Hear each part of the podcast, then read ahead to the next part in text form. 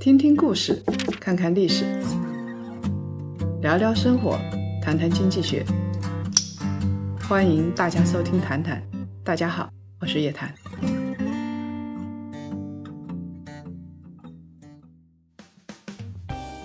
谈友们，中午好，欢迎收看本期《谈谈》。有一个消息，《谈谈》升级了，有了加强版。原来十五分钟音频不变。在这个基础上，每期都增加了四十五分钟的视频，内容更丰富，离市场更近，也让大家更过瘾。最重要的是，我会在视频里边详细的讲解实操的一些办法，教大家在 A 股长牛的时代怎么抓住机会。不多说了，咱们开始。自古消费出妖股，除了白酒、榨菜，还有酱油。中国证券报报道，八月十八号，卖调味品的海天味业股价盘中一度上涨到一百六十二块五毛钱，到达了历史最高点。当天的总市值居然高达五千一百三十一亿元，这是什么概念？在食品饮料行业里头，海天味业的总市值居然比伊利和双汇的市值加起来还要高。在日常消费品行业里头，海天味业的市值仅次于茅台和五粮液，天哪，这是酱油里边的奢侈品啊，绝对是战斗机模式。我们再跟其他行业来比较，海天味业的市值超越了恒瑞医药、宁德时代、美的集团这些医药科技的大白马股，甚至超越了中国石化巨头中石化。中石化的市值是四千九百一十五亿元。上一次海天味业震惊众人，还是二零一九年九月的时候，当时它的市值超过了地产巨头万科，大家就非常感慨，房地产作为中国第一大硬通货，竟然竞争不过一家卖酱油的。如今海天味业继续暴走，成为流动的黄金。海天味业市值超过中石化这个话题一度登上微博的热搜，股民全部都在高呼：一瓶酱油。贵过一桶油，贵过一瓶茅台。海天味业凭什么市值超过中石化呢？这家企业还能不能买？它到底为什么这么牛？我们怎么样来找到下一家海天味业？本期的牛熊交易所，我们为檀香一个一个的揭晓答案。好，那么我们直接来揭晓第一个答案。海天味业的市值超过中石化，直接原因就是高估值。根据万德的数据，截止到八月二十三号，中石化的市盈率是二十一点二，不算低。但是海天是多少呢？是九十七点七。海天的市盈率超过中石化的五倍，所以市值才超过中石化，说明很多人给海天味业发出了高的股价。有人喜欢买便宜的股。这就是雪茄烟头式的投资。我只要把一个个雪茄烟头剪在一起，那就会形成一支雪茄。认为市盈率低的股票就是被低估了，市盈率高就是被高估了。这种想法要不得。就连巴菲特也被雪茄烟蒂式的投资坑了二十五年，投资低估值的上市公司居然破产了。股票能不能买，取决于有没有被低估，这个当然没有错。但是仅仅看市盈率，绝对不能说明这家公司有没有被低估。我们要分清楚价值和市场估值。所谓的估值，就是人们对于价值的估计。如果估计超过了价值，就是被高估了；如果是低于价值，就是被低估了；如果和内在价值差不多，就是一个合理估值。我们来打个比方啊，比如说一块黄金，现在的市场价是五千块钱，但是呢，历史的长期价格是三千块钱。我们预期未来还会增长，那么低于三千块钱就是被低估了，高于五千块钱甚至到达六七千块钱就是被高估了。这个时候不能买。上市公司的估值可以用市盈率，也就是 P/E 来表示。我们要充分理解企业的业务前景，才能看懂市盈率，才能判断这家公司有没有投资价值，才能知道它是被高估、低估，还是一个合理的价格。股票的价值说来说去要落到公司的利润，这个利润是不是能够支撑高估值？过去的利润是次要的，那是后视镜，甚至是可以忽略的。因为现在的股价已经包含了所有的历史信息，也包含了历史的利润。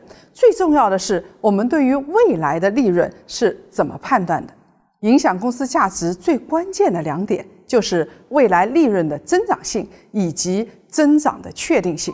还是以中石化为例啊，这次中石化是倒了霉了啊，就被我们用作案例，而且是负面。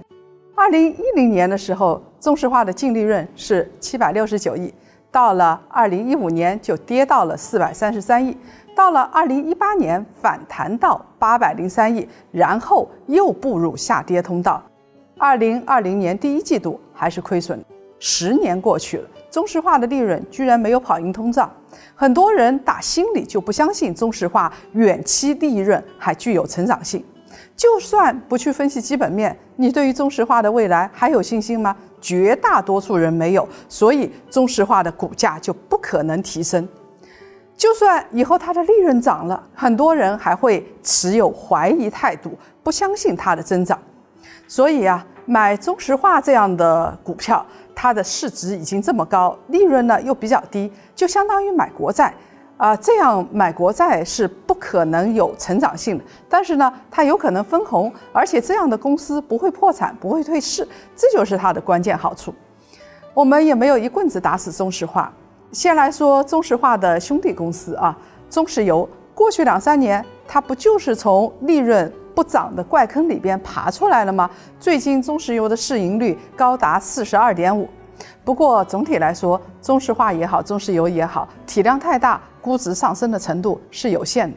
但是海天味业不一样，这是一家有成长性的、有确定增长潜力的公司。说到这儿，很多人会说：“那我也要去买海天味业啊，这是一家好公司。”海天味业还能买吗？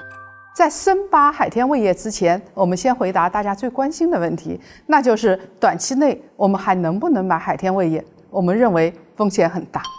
如果买海天味业买酱油，大概还不如买醋。海天味业是一家有投资价值的公司，这有点像可口可乐，但是并不意味着现在还能买。原因有两个方面。首先看业务层面啊，海天味业本身和酱油板块的营收已经从高位下来了，增速疲软。根据国家统计局的数据，国内的酱油市场已经趋于饱和了。即使你天天在家里喝生抽、喝老抽，它还是饱和了。从二零一七年到二零一九年，海天味业的营收增速和归母净利润的增速都在逐年的放缓。海天是做酱油起家的，是招牌产品。其次呢，它还生产蚝油、调味酱，甚至火锅酱。截止到二零一九年，酱油的营收占了海天味业的六成，以低端酱油作为它的主营产品。海天味业营收增速放缓，股价却在节节上升。与此同时，海天味业的高管还在不断的减持，说明内部人都认为这样的价格已经不低了。从二零一八年八月二十二号到二零一九年八月中旬，公司的总监高一共减持了三十五次，一共套现了超过一亿元。光是二零一九年就套现了八千一百三十五万元。海天味业必须要寻找到新的盈利增长点，因为酱油已经看到了一点天花板。高端酱油领域啊，已经被李锦记、星河、鲁花、金狮、厨邦这些公司抢占了先机。那么，从八月份开始，海天味业呢，在天猫旗舰上面上架了火锅底料，已经开始拓展新边疆了。在中美贸易的大背景下。大豆供应剧烈波动，而且大豆的价格涨跌阴晴不停。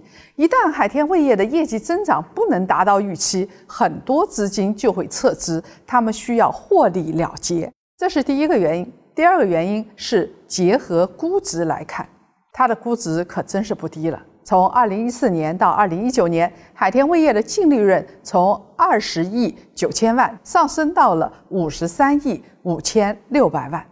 增长了一点五倍，但是它的市值飙涨了多少呢？九倍，市场信心爆棚啊，给出了高估值。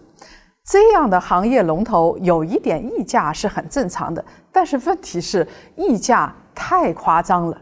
截止到八月二十四号，海天味业的市盈率是九十七，超过了贵州茅台四十八点七。海天味业我们已经说过，就像可口可乐，但是你知道可口可乐市盈率是多少呢？二十二点四。对比其他的板块和其他的公司，我们分析海天味业的竞争者，食品饮料板块沪深三百、中证五百。从二零一五年到现在的市盈率啊，海天味业远远的超过他们。沪深三百的平均市盈率十六点五一，和历史均值呢相差不远，历史均值是十五点四。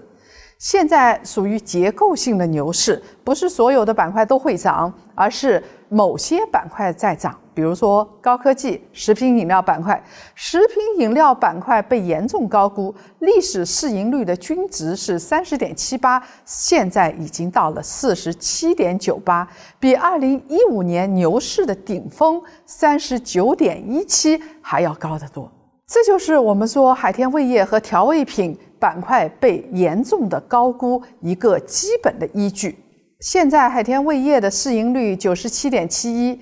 历史平均市盈率是四十四点八，牛市的时候顶峰的时候市盈率是四十七点三。虽然调味品板块未来利润还会增长，有一定的确定性，但是它的利润增长是稳定的，它不是爆发式的。一个家庭一个月最多喝一瓶酱油吧，你能够喝三十瓶。再说调味品不是奢侈品，它也不是高科技品。不会突破技术边界，产生爆发式增长，这样超出常规的市盈率是不可持续的。我们谈谈牛熊交易所的观点非常明确，供大家参考。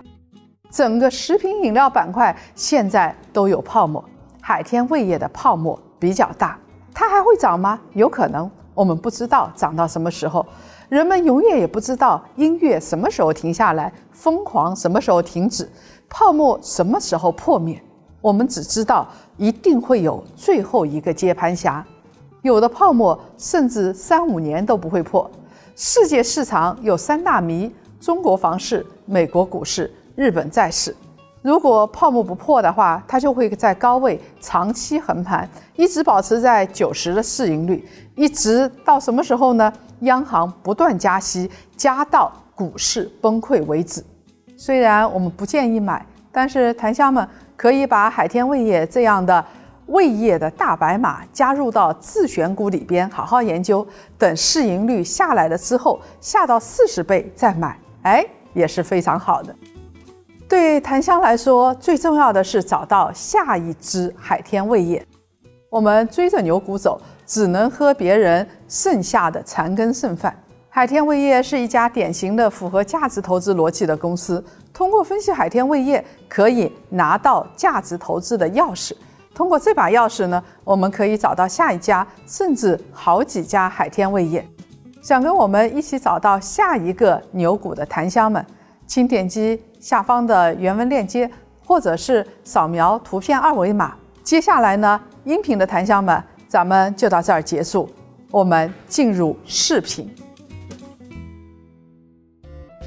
好了，本期谈谈牛熊交易所的内容就先分享到这儿。想听完整版的吗？了解更多 A 股投资实操内容吗？